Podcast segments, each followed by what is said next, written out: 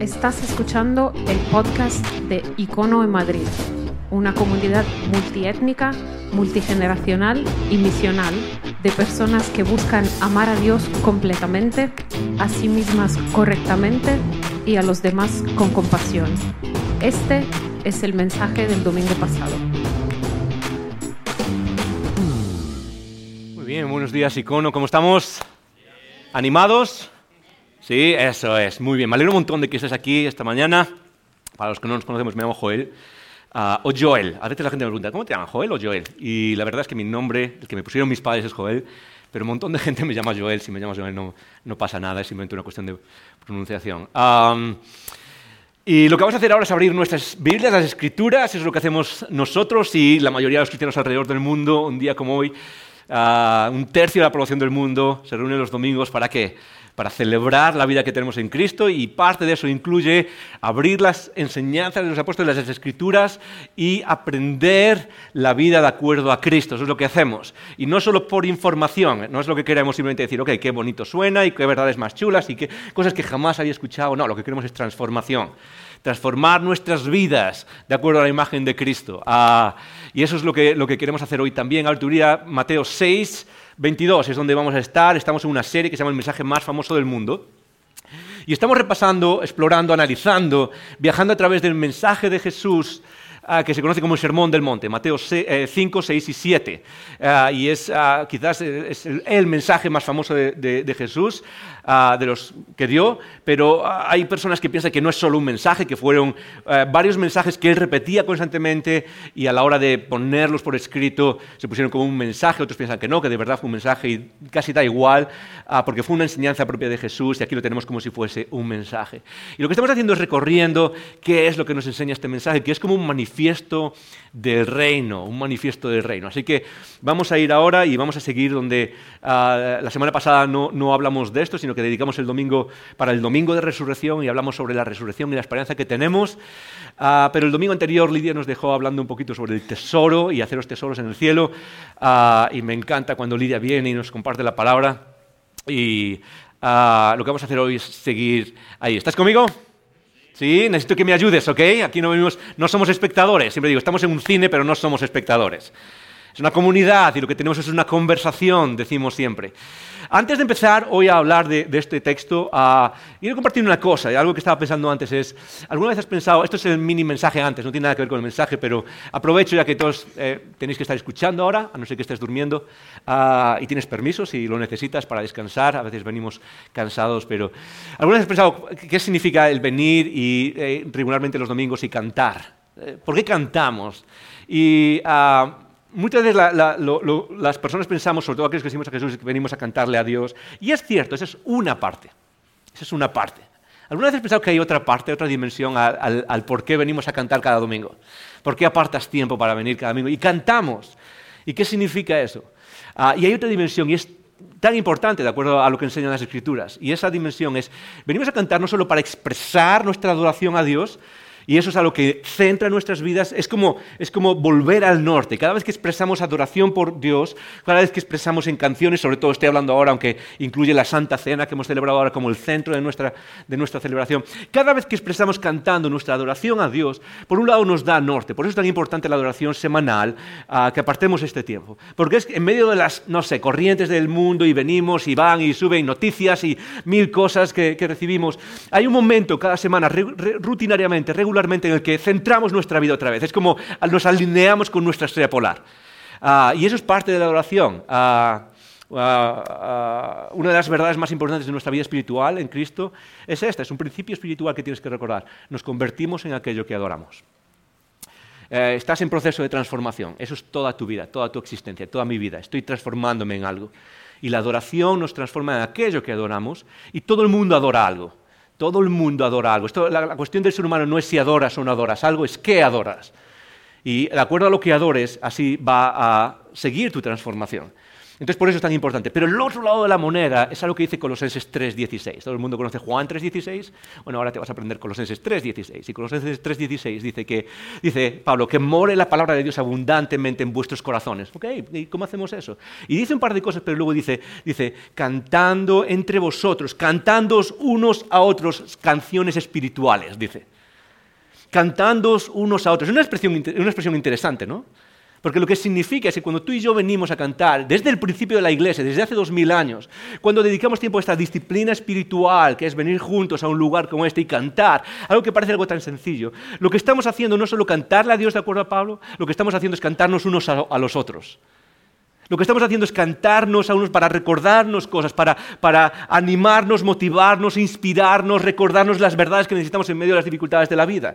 En el fondo no, no solo es el pastor o el que habla, el que ministra, sino que lo que hacemos es ministrarnos unos a otros a través de lo que cantamos. Por eso la última canción es eh, esta canción de la bendición. Y, y es interesante porque la cantamos en segunda persona. Dios te guarde, Dios te bendiga, Dios, Él está contigo, Dios te ama. Y es como, ok, le estamos cantando eso a Dios. Y a lo mejor quizás te llama la atención eso, ¿no? Porque normalmente se suele pensar que solo se canta a Dios. Y la realidad es que una canción como esa, en realidad se la estás cantando al que tienes al lado. Y le estás diciendo, Dios te guarde, y Dios te bendiga, y, Dios te guíe en todo esto. Y sabes qué? Él te ama, Él te ama, Él te ama, Él te ama. Y lo voy a repetir, Él te ama, Él te ama. Necesitas, necesitamos clavárnoslo en nuestras cabezas, unos a otros.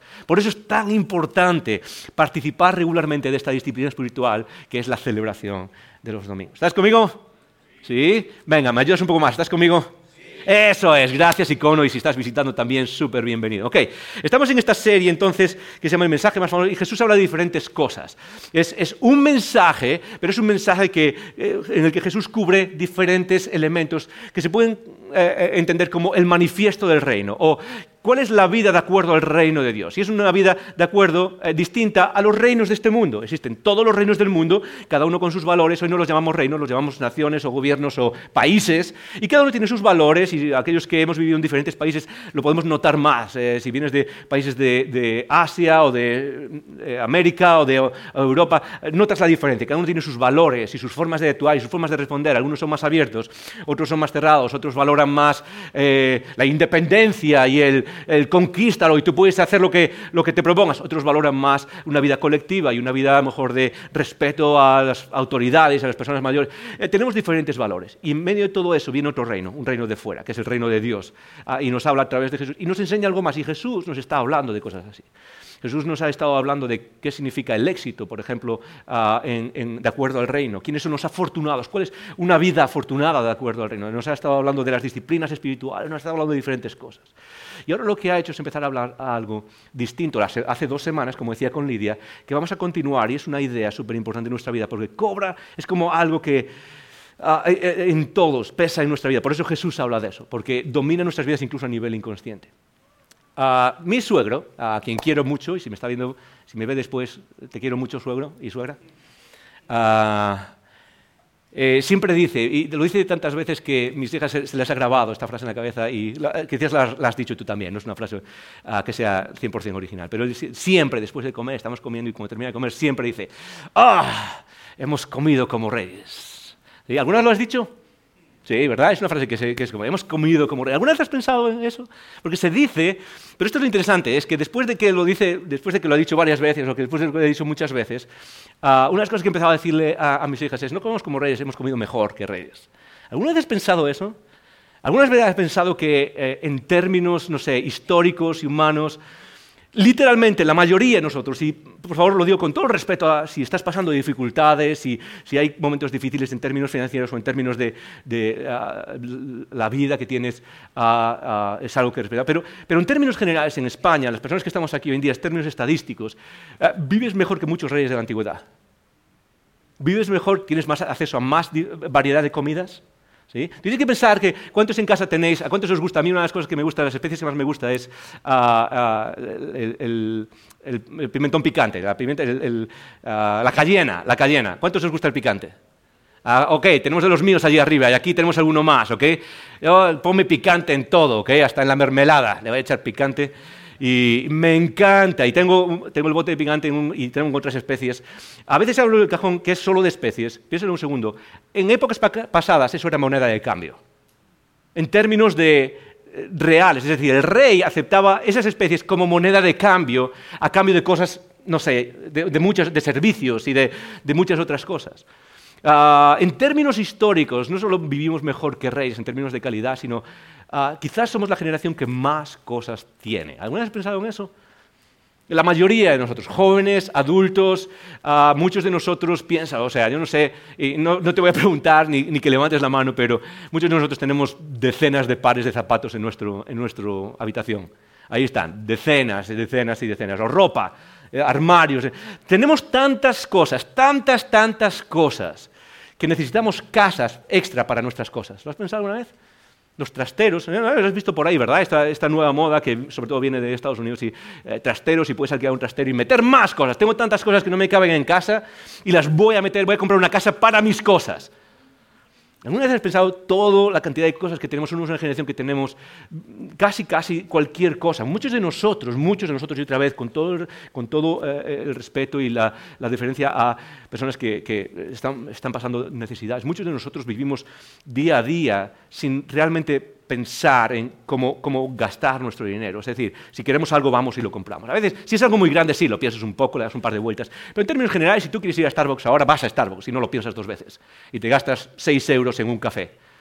¿Sí o no? O sea, tenemos acceso a un montón de cosas y lo tenemos nosotros y es increíble la cantidad de cosas que tenemos. Y esta es una de las verdades interesantes y espirituales que muchas veces nos cuesta entender, o, y yo sé que la sabemos, pero nos cuesta aplicarla a nuestra vida. Y es que en la mayoría de los casos no solo tenemos esas cosas, sino que esas cosas nos tienen a nosotros.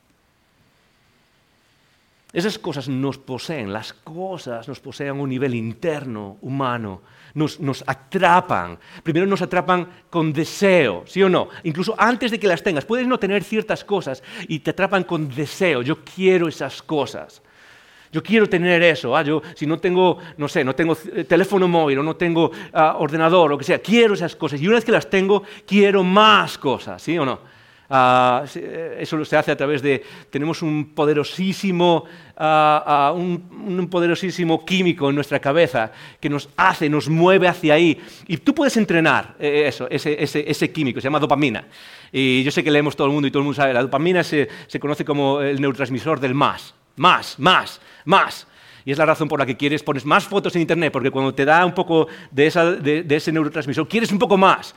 Ah, esta semana estaba leyendo a un, neurocientífico y básicamente lo que decía, la dopamina es el responsable de que cuando tienes, no tienes casa, quieres una casa.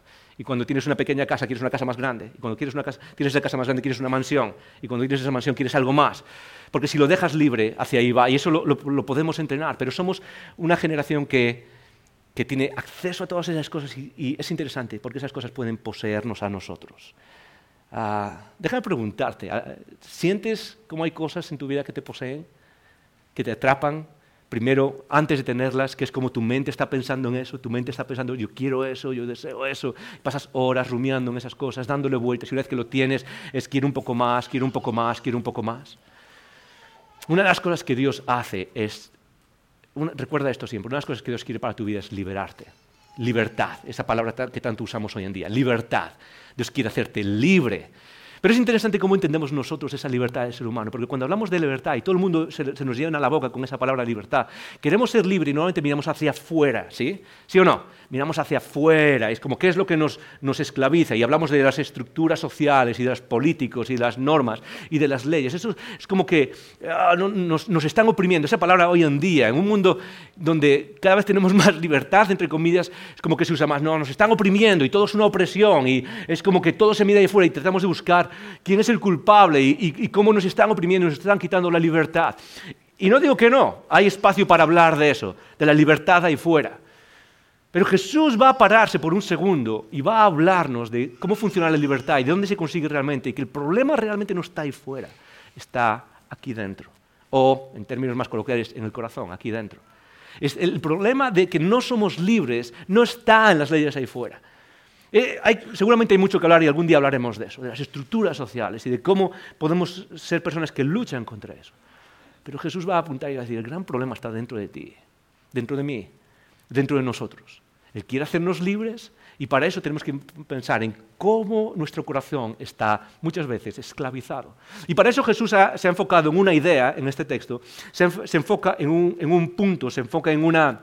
Ah, en una cuestión particular de la que ya he empezado a hablar la semana pasada. Y básicamente voy a resumir lo que se habló la semana, ah, perdón, hace dos semanas con Lidia y de lo que estamos hablando hoy y de lo que vamos a hablar la semana que viene. Y todo se centra alrededor de una sola idea. Hay cuatro cosas. Ah, ah, son cuatro palabras que unen todo lo que Jesús está diciendo. Antes de ponerlas, voy a leer el texto de hoy. voy a leer lo que, lo que estamos hablando y luego va a tener un poco más de sentido. Mateo 6:22 Jesús está diciendo esto, Jesús hace esta enseñanza, ah, léela conmigo. La lámpara del cuerpo, ahí está en la pantalla, la lámpara del cuerpo es el ojo. Así que si tu ojo es bueno, todo tu cuerpo estará lleno de luz. Pero si tu ojo es maligno, todo tu cuerpo estará en tinieblas. Así que si la luz que hay en ti es tinieblas, ¿cuánto no serán las mismas tinieblas? Y sigue diciendo en el 24, ninguno puede servir a dos señores, porque o aborrecerá al uno, eh, y, amará al otro, o estimará al uno y menospreciará al otro. No podéis servir a Dios y a las riquezas. Y ahí termina lo que hemos hablado hoy. Ah, y es interesante, la primera parte, la segunda parte está clara, de hecho muchos nos recordamos de memoria. Nadie puede servir a dos señores y sabemos que está hablando de dinero, de economía. Eh, pero a veces podemos preguntarnos qué tiene que ver lo anterior. Jesús habla del ojo, la lámpara del cuerpo, y parece que como está dando saltitos. Y lo real, lo interesante de todo esto es que Jesús está hablando de lo mismo.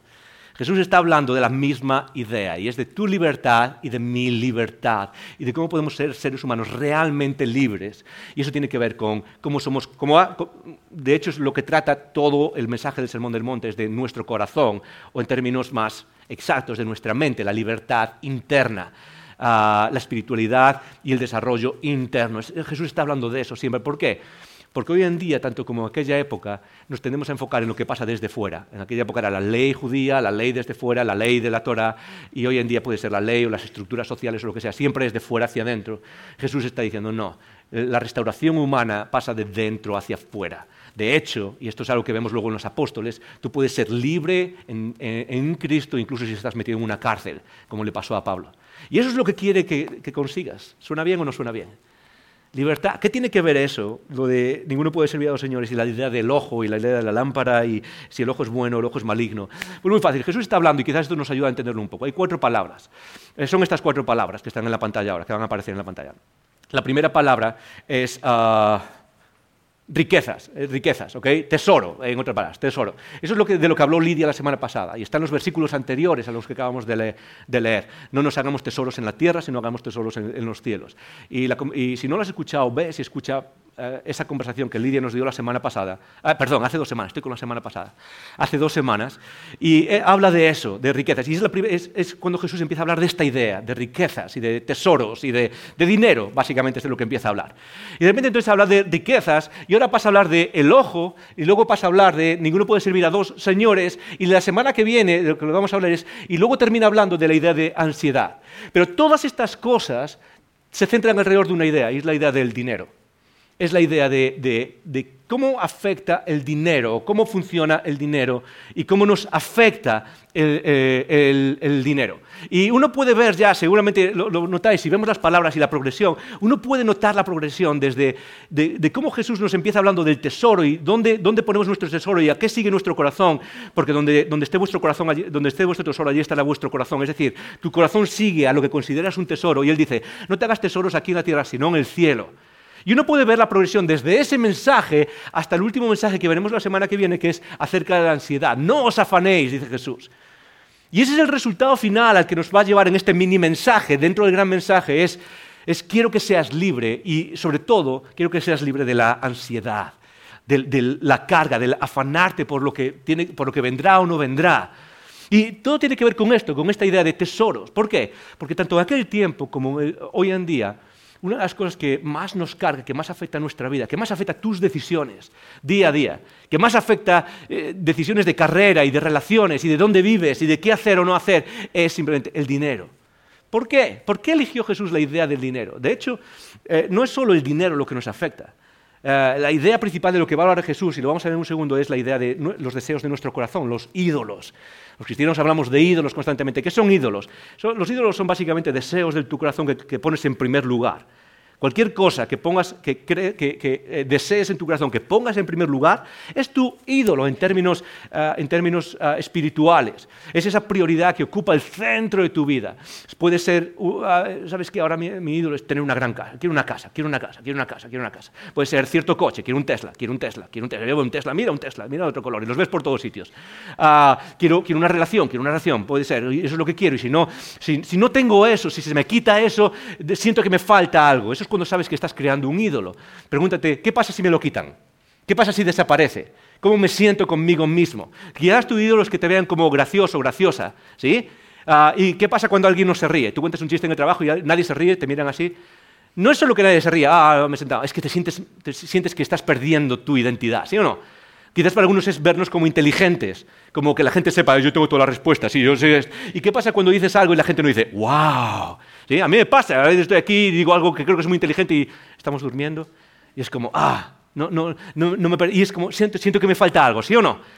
Ahí sabes que, que, que estamos creando un ídolo. Y la idea principal de todo esto, entonces, es que, es que Jesús va a hablar a cómo creamos estos ídolos cómo, formamos esta, los ponemos en primer lugar y cómo esos ídolos luego nos capturan a nosotros, nos atrapan a nosotros, nos esclavizan.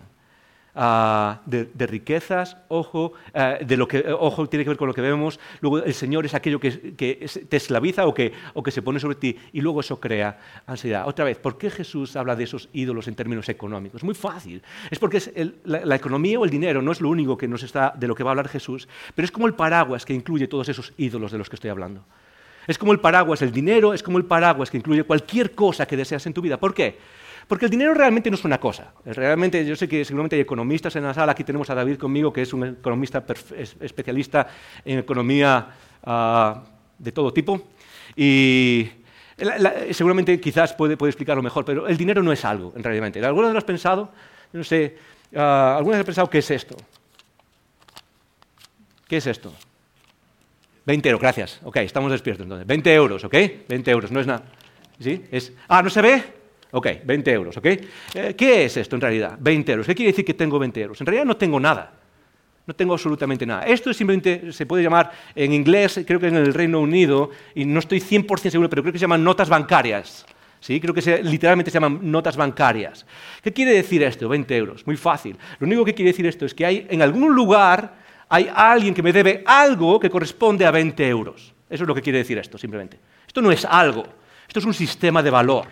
Es decir, em, tenemos un acuerdo social en el que compartimos un acuerdo. Y el acuerdo es que este papel quiere decir que alguien me debe algo. Entonces, ah, eh, alguien me debe algo en algún lugar y ese algo corresponde a una medida arbitraria que se llama 20 euros, igual que, por ejemplo, la medida de un metro.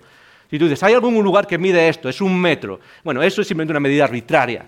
Y esto es igual, esto es como ah, una medida arbitraria. alguien me debe algo que corresponde a estos 20 euros. ¿Qué es eso? ¿Y quién me lo debe? No tengo ni idea. ¿Alguna vez he pensado, ok, quiero redimir estos 20 euros por eso que alguien me debe? ¿A dónde voy?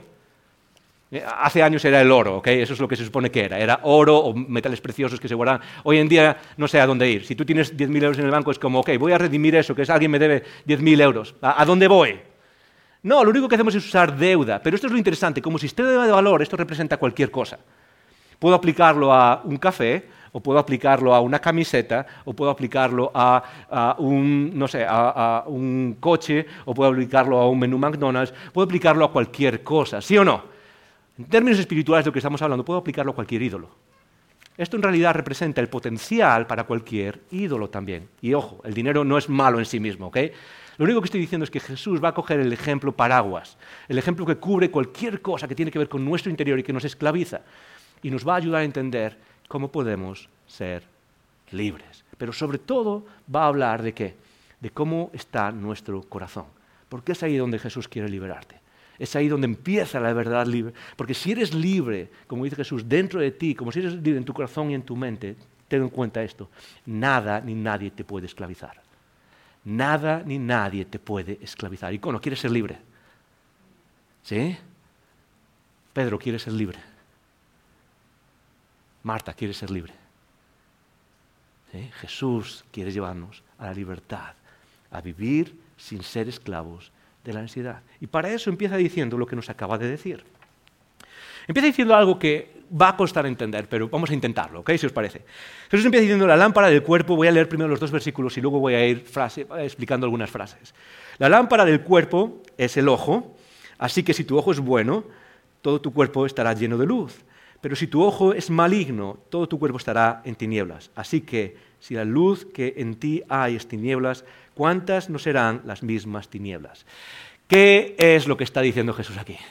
Está hablando de ojos y de luz y de, ah, de cosas. Ah, es interesante porque muchas veces, ah, no sé si te ha pasado, si es tu experiencia, si tienes trasfondo en la iglesia quizás, si vienes de otros, de otros lugares, de otros grupos cristianos, una de las cosas como se suele entender este texto que acabamos de leer en Jesús es como, eh, la enseñanza más básica es ten cuidado con lo que ves, ¿sí o no? Y, si ves cosas malas, entonces tu cuerpo va a estar mal. Si ves cosas buenas, tu cuerpo va a estar bien. ¿sí? Es como, ten cuidado con lo que ves y con lo que entra por tus ojos. los, ojos son los que iluminan y llenan nuestro cuerpo de luz. Y se suele hablar de eso, se suele hablar de cómo hay que tener cuidado con lo que uno ve. Y eso es una enseñanza buena, es una enseñanza muy buena, es una enseñanza que necesitamos recordar, tener cuidado con lo que vemos y escuchamos, porque todo eso ah, se, engrana neurológicamente en quienes somos y no se borra no se borra, se, engrana. Entonces necesitamos tener cuidado, pero eso no es lo que está enseñando Jesús aquí. No, es para nada lo que, está, lo que está enseñando Jesús realmente es algo mucho más profundo y quizás un poco raro para nuestros oídos modernos. Fíjate en la expresión, la lámpara del cuerpo es el ojo, la lámpara del cuerpo. ¿Qué quiere decir esa frase tan, tan, tan interesante? La lámpara del cuerpo es el ojo. Y hoy en día quizás entendemos como que es el lugar por donde entra la luz e ilumina nuestro cuerpo. Eh, es decir, la lámpara del cuerpo, esa frase, la lámpara del cuerpo, se puede entender de dos maneras. Dos maneras. Y aquí voy a entrar un poco en juegos de lenguaje. Quédate conmigo, ¿ok? No te pierdas, es que a veces es un poco raro, pero voy a entrar en juegos de lenguaje. Esa frase se puede significar dos cosas, la lámpara del cuerpo. Puede significar la lámpara que alumbra al cuerpo, es decir, el cuerpo es el objeto de la lámpara, como si dijésemos la bombilla, por ejemplo, de la habitación. Si yo digo la bombilla de la habitación, eh, tal, la bombilla de la habitación verde, es la bombilla que, que ilumina ¿sí? la habitación verde. La habitación verde recibe lo que está dando esa lámpara. Pero puede significar otra cosa y es más de, posesión. Es decir, la lámpara del cuerpo es la lámpara que tiene el cuerpo para iluminar hacia afuera. ¿sí? Y eh, como si dijese, por ejemplo, la lámpara del coche, los focos del coche. No es que los focos iluminen al coche, es que desde el coche iluminan hacia afuera. ¿sí? Van iluminando hacia adelante. ¿Estás conmigo? Eh, en muchos casos eh, tendemos a pensar que es la primera, es como que la, lámpara del cuerpo es como la lámpara que ilumina nuestro cuerpo. Y de hecho Jesús no está hablando de eso, Jesús está hablando de la segunda parte seguramente. Jesús está hablando de la idea de la lámpara del cuerpo es como la lámpara que tiene el cuerpo para iluminar hacia afuera. Ah, Eh, existían dos grandes teorías acerca de la visión, eh, de cómo funciona la visión. Es intramisión o extramisión. Son las dos palabras, las dos formas de hablar de esa teoría. Intramisión o extramisión. Digo mío, intramisión. Muy bien, extramisión. Muy bien, ahora lo decimos fuerte para despertar a los que están dormidos, ¿ok? Intramisión. Muy bien, gracias. Extramisión.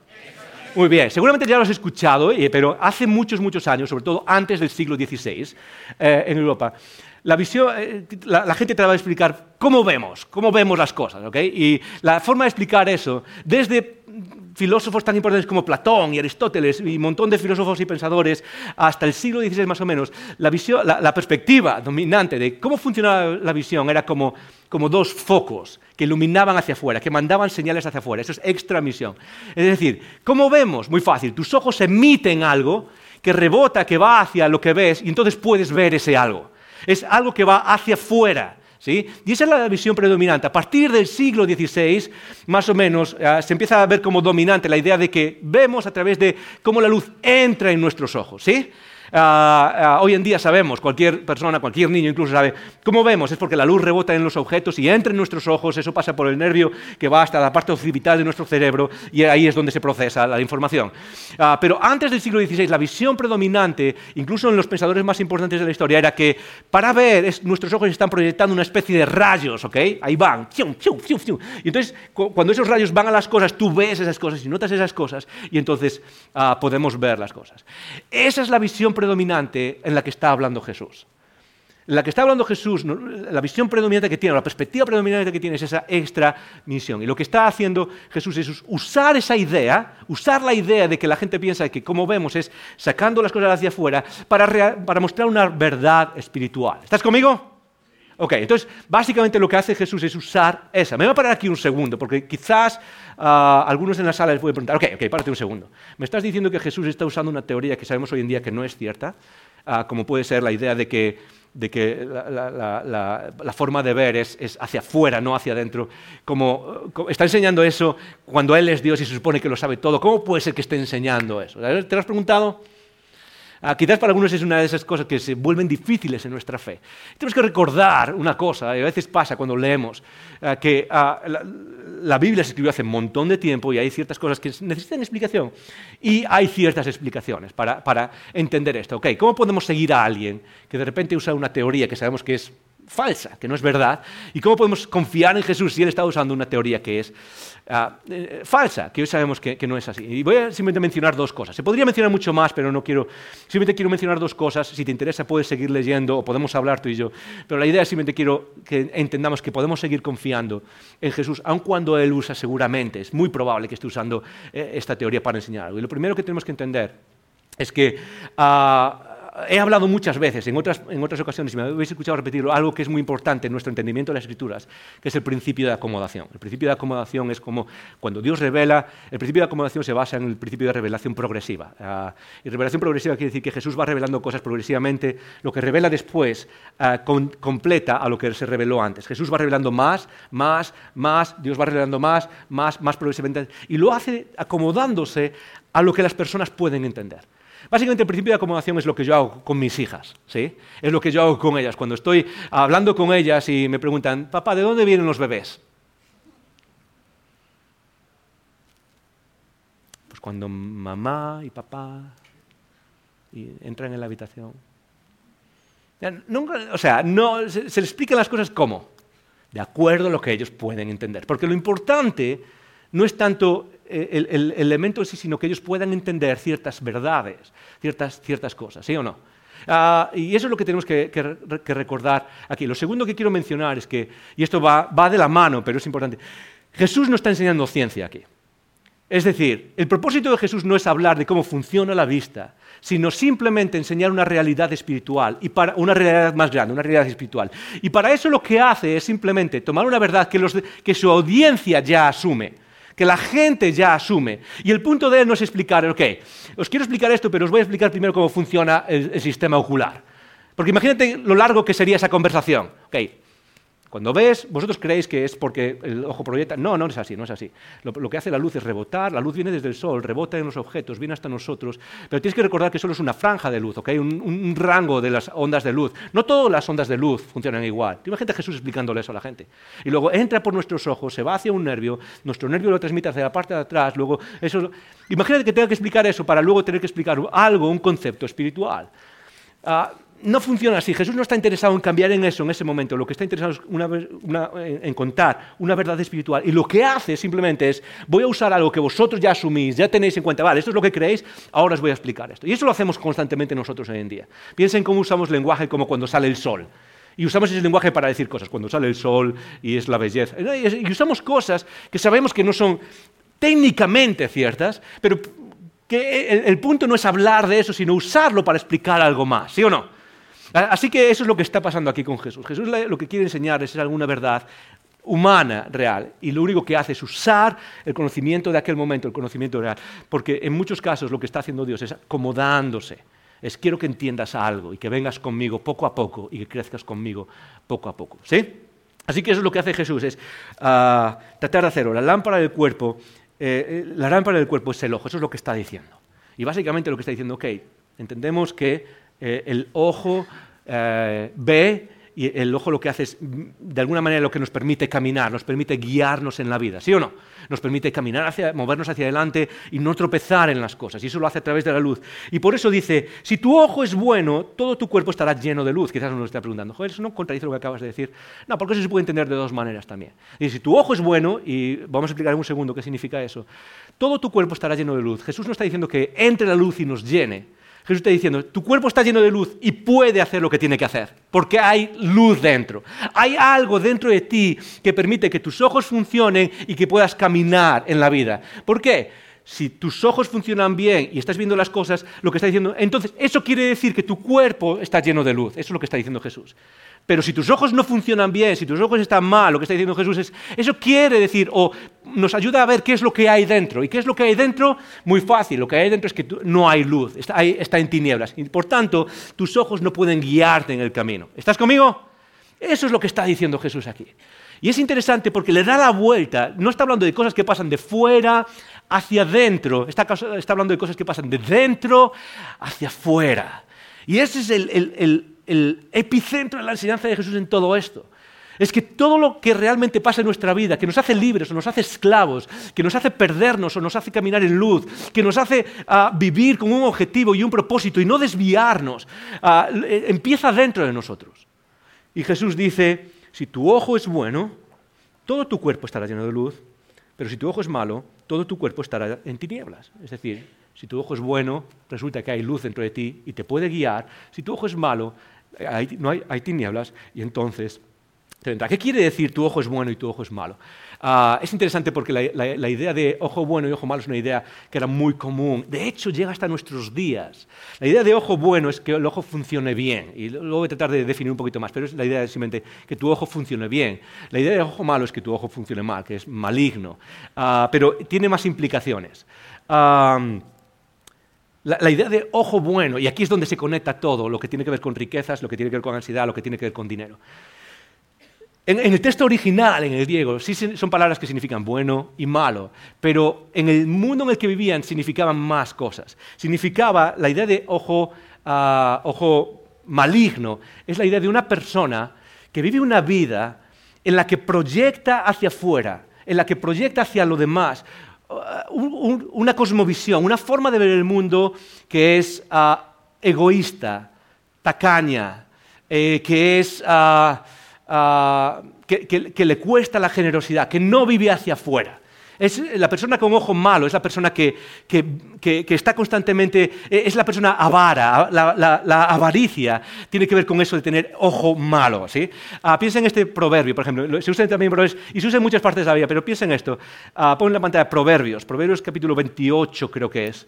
Ah, si lo encuentran en un segundo, Proverbios 28, 22, dice, quien solo vive pensando en el dinero acabará más pobre, ah, perdón, dicen primero, se apresura a ser rico el hombre de mal ojo, ahí está, se apresura a ser rico el hombre de mal ojo. ¿Qué es el hombre de mal ojo? La persona que proyecta hacia afuera sola la, idea de eh, solo el dinero y la avaricia y cómo puedo, cómo puedo coger atajos para ganar más y manipular a la gente y cómo puedo... Ah, no, es como, no, todo es, todo es eh, tacañería y, y, uno se vuelve medio Gollum con las cosas, ¿sí o no? Eso es la idea de mal ojo. Se apresura a ser rico el hombre de mal ojo y no conoce que eso al final lo que, lo que, lo que a, a, dónde lo lleva es la pobreza. Va a terminar en la pobreza. Otra traducción lo, lo traduce mucho mejor. Dice, quien solo vive pensando en el dinero acabará más pobre de lo que se imagina. Es esa persona que está solo pensando en eso y es, quiero, quiero, ah, para mí, y, eh, no es capaz de ver un mundo ahí fuera en el que la generosidad, la apertura, es clave de la vida. Eh, clave de la vida personal de uno mismo, no me refiero a la sociedad, me refiero a clave de, entender y de vivir la vida de acuerdo a cómo Dios quiere contigo, esa apertura. El ojo bueno es lo contrario, es la persona que está abierta a la generosidad, es la persona que está abierta a un mundo donde hay para todo el mundo suficiente donde, no necesitamos vivir ah, eh, encerrándonos en nosotros mismos con esa avaricia o tacañería o, cerrados en nosotros mismos. Eso es lo que quiere decir ojo bueno y ojo malo. Y eso es, lo que estaba entendiendo la gente cuando dice que tiene ojo bueno. La gente que lo escuchó a Jesús entendía perfectamente esta idea, esta connotación económica de, lo que está diciendo Jesús. Por eso ahora entendemos que Jesús nunca cambió, nunca dejó de hablar de economía, de las riquezas de hacer tesoros en el cielo, pasa a hablar de esta actitud generosa, luego va a hablar de servir a dos señores, a las riquezas o a, Dios mismo, y al final habla de qué? De la ansiedad. Jesús está hablando de lo mismo constantemente. Y lo que está diciendo es, ah, ¿Sabes qué? Si tienes esa perspectiva, resulta que no hay luz dentro de ti. Si tienes esa otra perspectiva, la, de ojo malo, no hay luz dentro de ti. Y eso incluso llega hasta nuestros días. ¿Alguna vez has pensado eh, de dónde viene la expresión mal de ojo? La, expresión mal de ojo viene precisamente de esa idea. Viene de, primero, la visión de, eh, de, pensar que vemos proyectando hacia afuera, como unos rayos, y es como te voy a echar el mal de ojo. Ya, ya, ya. Pero viene de cosas como estas, la idea de vivir esa vida y echar el mal de ojo y proyectar el mal, y de ahí viene todo lo demás hasta nuestros días con todas las variaciones lingüísticas que hay. Pero eso es de lo que está hablando Jesús. Jesús no está hablando de otra cosa que de, en términos humanos, ok, aún estoy hablando de eso, en términos humanos, en términos físicos. La lámpara del cuerpo es el ojo, así que si tu ojo es bueno, todo tu cuerpo estará lleno de luz. Pero si tu ojo es maligno, ¿qué pasa? Todo tu cuerpo estará en tinieblas. Así que si la luz que hay en ti es tinieblas, ¿cuánto no serán las mismas tinieblas? ¿De qué está hablando Jesús? Y aquí es donde todo esto es una, una imagen o una ilustración de qué es lo que pasa dentro de ti y dentro de mí. Tú y yo podemos caminar con la vida con diferentes actitudes, en cuanto a, sobre todo en cuanto a las cuestiones económicas, que al final dominan toda nuestra vida. Ah, podemos caminar hacia afuera, pero todo depende de qué es lo que hay dentro de ti, aquí, aquí dentro. E igual que, de acuerdo a la visión que había en aquel tiempo, nosotros proyectamos la luz y podemos ver, y nos guiamos de un lugar a otro y podemos ver el futuro, y ver el futuro no, sino caminar hacia el futuro. Igual que físicamente hacemos eso, Jesús está diciendo, así es como funciona tu corazón. Así es como funciona tu mente, tu interior. Es decir, caminas hacia el futuro, caminas viendo lo que ve tu corazón y lo que ve tu mente. Y lo que está diciendo Jesús es, hay un problema, si tu corazón está dominado por los ídolos, si tu corazón está dominado por, esclavizado por los ídolos, el problema es que va a haber tinieblas y sabes qué va a pasar, que no vas a poder caminar hacia el futuro que Él tiene para ti si tu corazón está esclavizado por todos estos ídolos, por todas estas cosas, y voy a poner el ejemplo, si tu corazón está esclavizado por más, más, y, no puedo más, y, ah, tengo, que, tengo que tener más cosas, si tu corazón se esclaviza por esas cosas, Jesús está diciendo, no vas, vas a estar ciego. O en otras palabras, vas a estar perdido. Vamos a estar perdido. Pero si, de alguna manera hay luz entre tu corazón y está libre tu corazón, vas a poder caminar hacia el futuro, vas a poder guiarte hacia el futuro y ser libre. En otras palabras, Jesús está diciendo un principio universal. Vemos de acuerdo a nuestra condición o a la condición de nuestro corazón. Vemos el mundo, vemos el futuro de acuerdo a la condición de cómo estamos dentro. Y el reto de Jesús, básicamente todo lo que está diciendo, el reto es, de esto no se escapa nadie, así que mantén tu corazón libre Mantén tu corazón libre. Esa es la primera, esta es la enseñanza detrás, lo que se respira detrás. Mantén tu corazón libre. De hecho, y eso aplica un poco también a la idea de la visión, ¿alguna vez has notado que hay cierta razón en cómo vemos cuando, cuando, se dice que vemos proyectando rayos de luz? No es cierto que proyectamos rayos de luz, vemos hacia adentro. Pero en términos más globales, sí que es cierto que proyectamos algo cuando vemos. Realmente no vemos solo lo que reciben nuestros ojos vemos lo que nuestro cerebro quiere ver muchas veces. Ah, ah, ¿Alguna vez has notado, por ejemplo, cuando, no sé, eh, vas a un sitio, vas a una habitación en tu casa y, estás, buscando, estás buscando algo, no ves otras cosas y quizás, no sé, tu mujer o tu madre o tu marido sales de la habitación y te preguntan, ¿has visto esto? Y estaba al lado quizás. Y es como no lo estabas buscando, no lo viste. ¿sí? Eh, en muchos casos vemos solo aquello que está dentro de nosotros ya, que está preconcebido, que está grabado dentro de nosotros. Es decir, vemos de acuerdo a nuestros corazones. Vemos de acuerdo a lo que ya hay dentro de nosotros. Y eso es un poco lo que está enseñando Jesús. Vas a ver en el mundo lo que hay dentro de ti. Mantén tu corazón, mantén tu mente libre. Por eso, y ahora es por eso por lo que tiene más sentido, por eso viene la siguiente frase, ninguno puede servir a dos señores. ¿Qué tiene que ver eso con lo anterior? Jesús está dando un mensaje, tiene que tener algo que ver. Ahora tiene más sentido. Porque si tienes que, si tienes que mantener tu corazón libre, hay un principio fundamental también. Y es que ninguno puede servir a dos señores. Ninguno puede dividir su vida y servir a dos señores. Una frase que quizás ayuda mucho a esto, ah, me gusta citar a Kierkegaard. No comparto todo con Kierkegaard, el famoso filósofo danés, eh, uno de los padres del existencialismo. Eh, Kierkegaard dijo algo súper interesante, es, el título de uno de sus libros. Y él dice, la pureza de corazón, creo que lo tenemos en, lo tengo en la pantalla, si lo podemos usar, pero dice, la pureza de corazón es desear, es querer una sola cosa. Es querer una sola cosa. ¿Sabes cuál es uno de los problemas en nuestra vida? Es no solo que haya un ídolo, es que incluso hay ídolos que dividen nuestro corazón y estamos buscando y dividimos nuestra vida y quiero esto, y quiero esto, y quiero esto, y quiero esto, y quiero esto, y quiero esto, y quiero esto. Y, y Kierkegaard lo expresó muy bien en esta frase que es el título de uno de sus libros, la pureza de corazón, que es lo que Dios quiere para ti, de acuerdo a Santiago capítulo 4. buscar la pureza de corazón, la pureza de nuestro interior, es desear solo una cosa a Dios mismo. Es que en nuestro centro, cuando alguien te pregunta, ¿qué es lo que quieres? Es cuando te pregunto en la vida, ¿qué es lo que quieres de verdad? ¿Qué es lo que de verdad quieres? Tu respuesta sea Dios. ¿Qué es lo que quieres? Dios. Eso es lo, que hay. Y por eso Jesús viene a decir algo tan sencillo, ninguno puede servir a dos señores. Yo quiero llevarte, dice Jesús, a ser libre. Quiero llevarte a que mantengas tu mente y tu corazón libres, porque eso es lo que va a guiar tu vida. ¿Cómo hago eso? No puedes servir a dos señores. Y ahí viene la, enseñanza. Porque obedecerá a uno y amará al otro y estimará al uno y menospreciará al otro. Fíjate que usa palabras, términos de afecto. No, usa solo palabras de, servicio, de posibilidad de servir. Ah, Jesús no está hablando, ninguno puede servir a los señores, no significa que no tenga tiempo para hacerlo. Tenemos tiempo para eso y para más significa que en términos afectivos, en términos de nuestros deseos, ninguno puede desear estos dos señores o, estas dos cosas. ¿Por qué? Porque una vez que amas a uno, de repente vas a, denigrar al otro.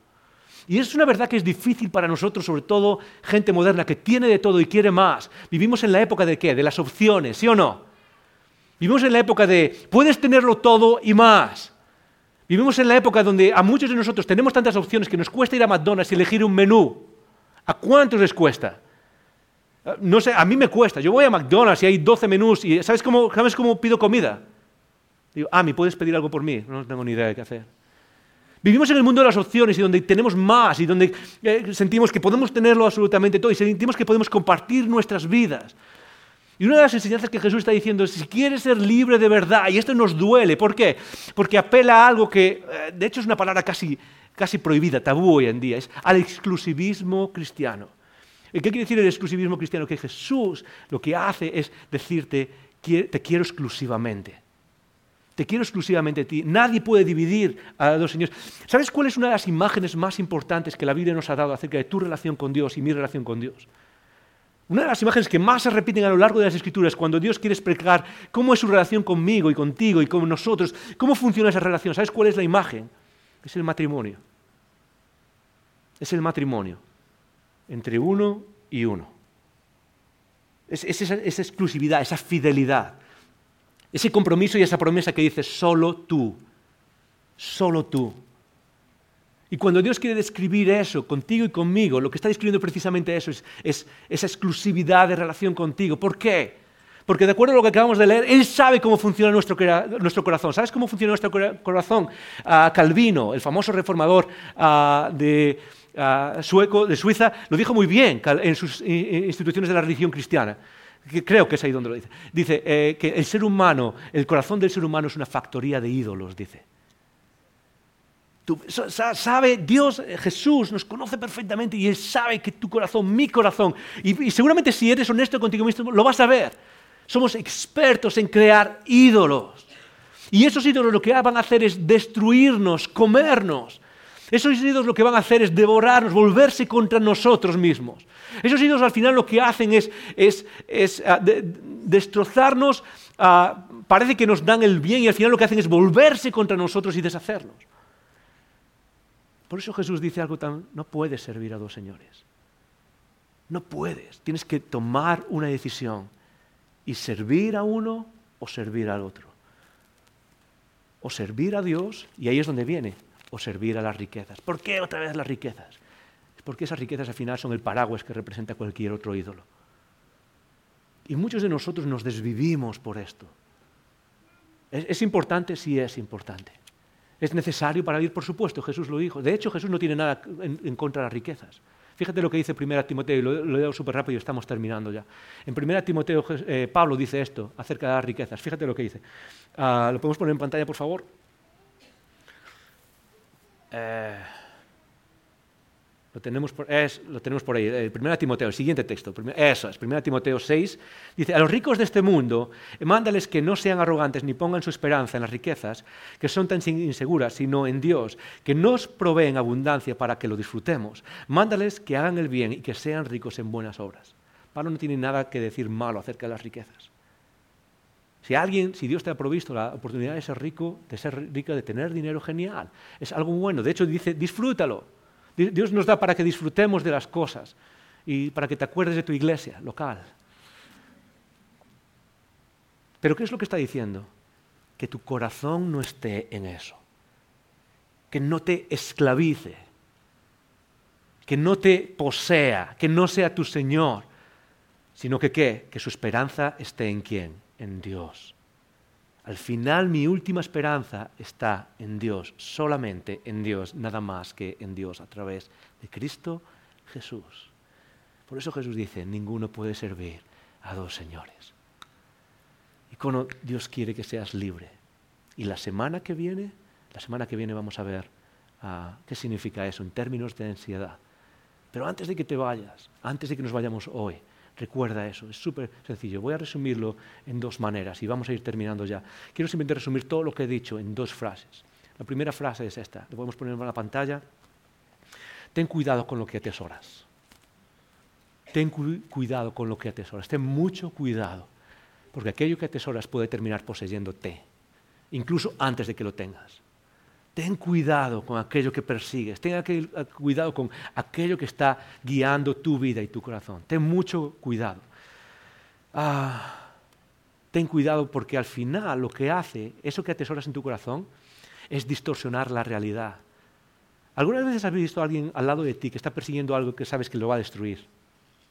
Todos tenemos ese amigo, esa amiga, esa persona que está tomando malas decisiones, ¿sí o no? ¿Alguna vez te has preguntado por qué? ¿Por qué hacemos eso? Hay muchas razones, pues obviamente, se suele decir en ciencia, es multifactorial.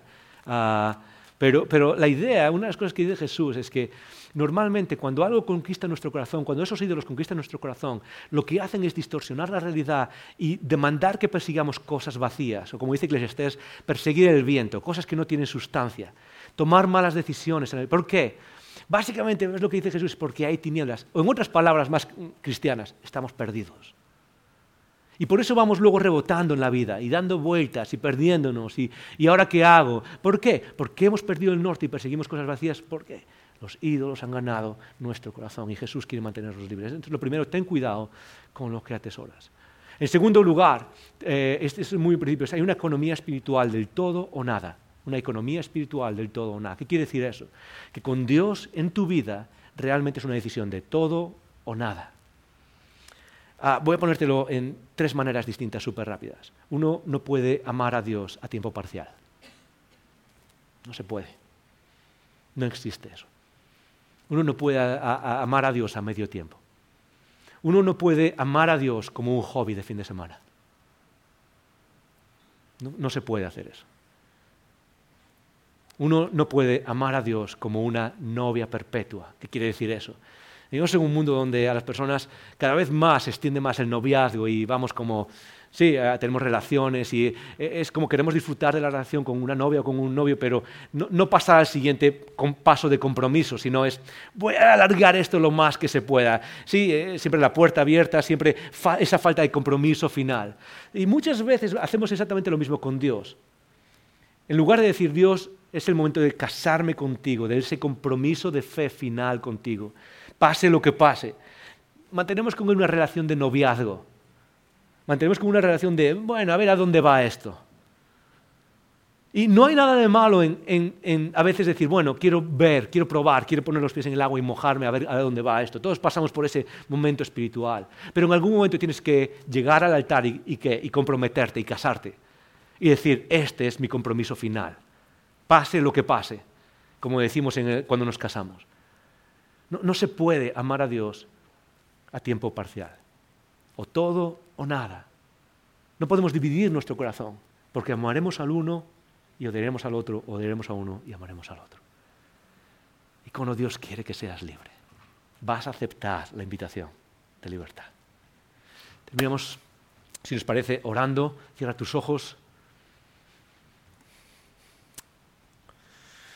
Cierra tus ojos si te sientes cómodo, si te sientes cómoda. Y si no, podemos orar con los ojos abiertos, no pasa nada.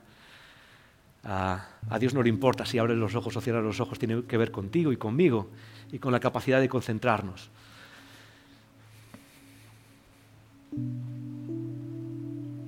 Ah, qué palabras, qué palabras, qué palabras.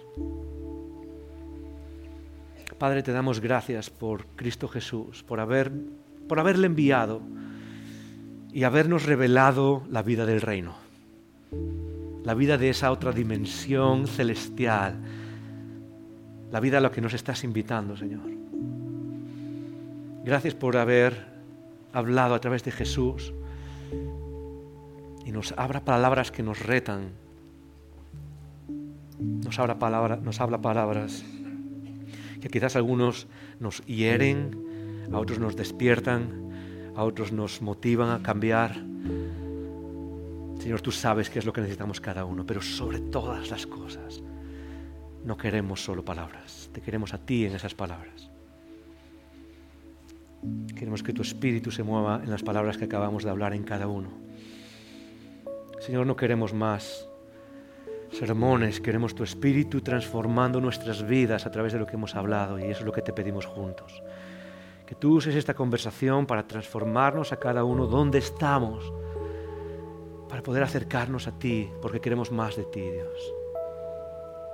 Queremos ser la clase de seres humanos que cuando les preguntan qué es lo que quieres de verdad, podemos responder Dios, solo Dios. Y hacerlo sin autoengañarnos, hacerlo sin pensar que podemos manipularte, hacerlo con la sinceridad y la pureza de corazón que de verdad desea una sola cosa. Dios, te deseamos a ti. Confesamos que nuestros corazones crean tantos ídolos y que nos esclavizan y que muchas veces no sabemos cómo librarnos. Por eso oramos que tu Espíritu nos guíe a través de estas palabras a ser libres. Queremos aceptar esa libertad a la que nos estás llamando, Padre, a través de Jesús y por el poder del Espíritu. Y todos decimos, amén.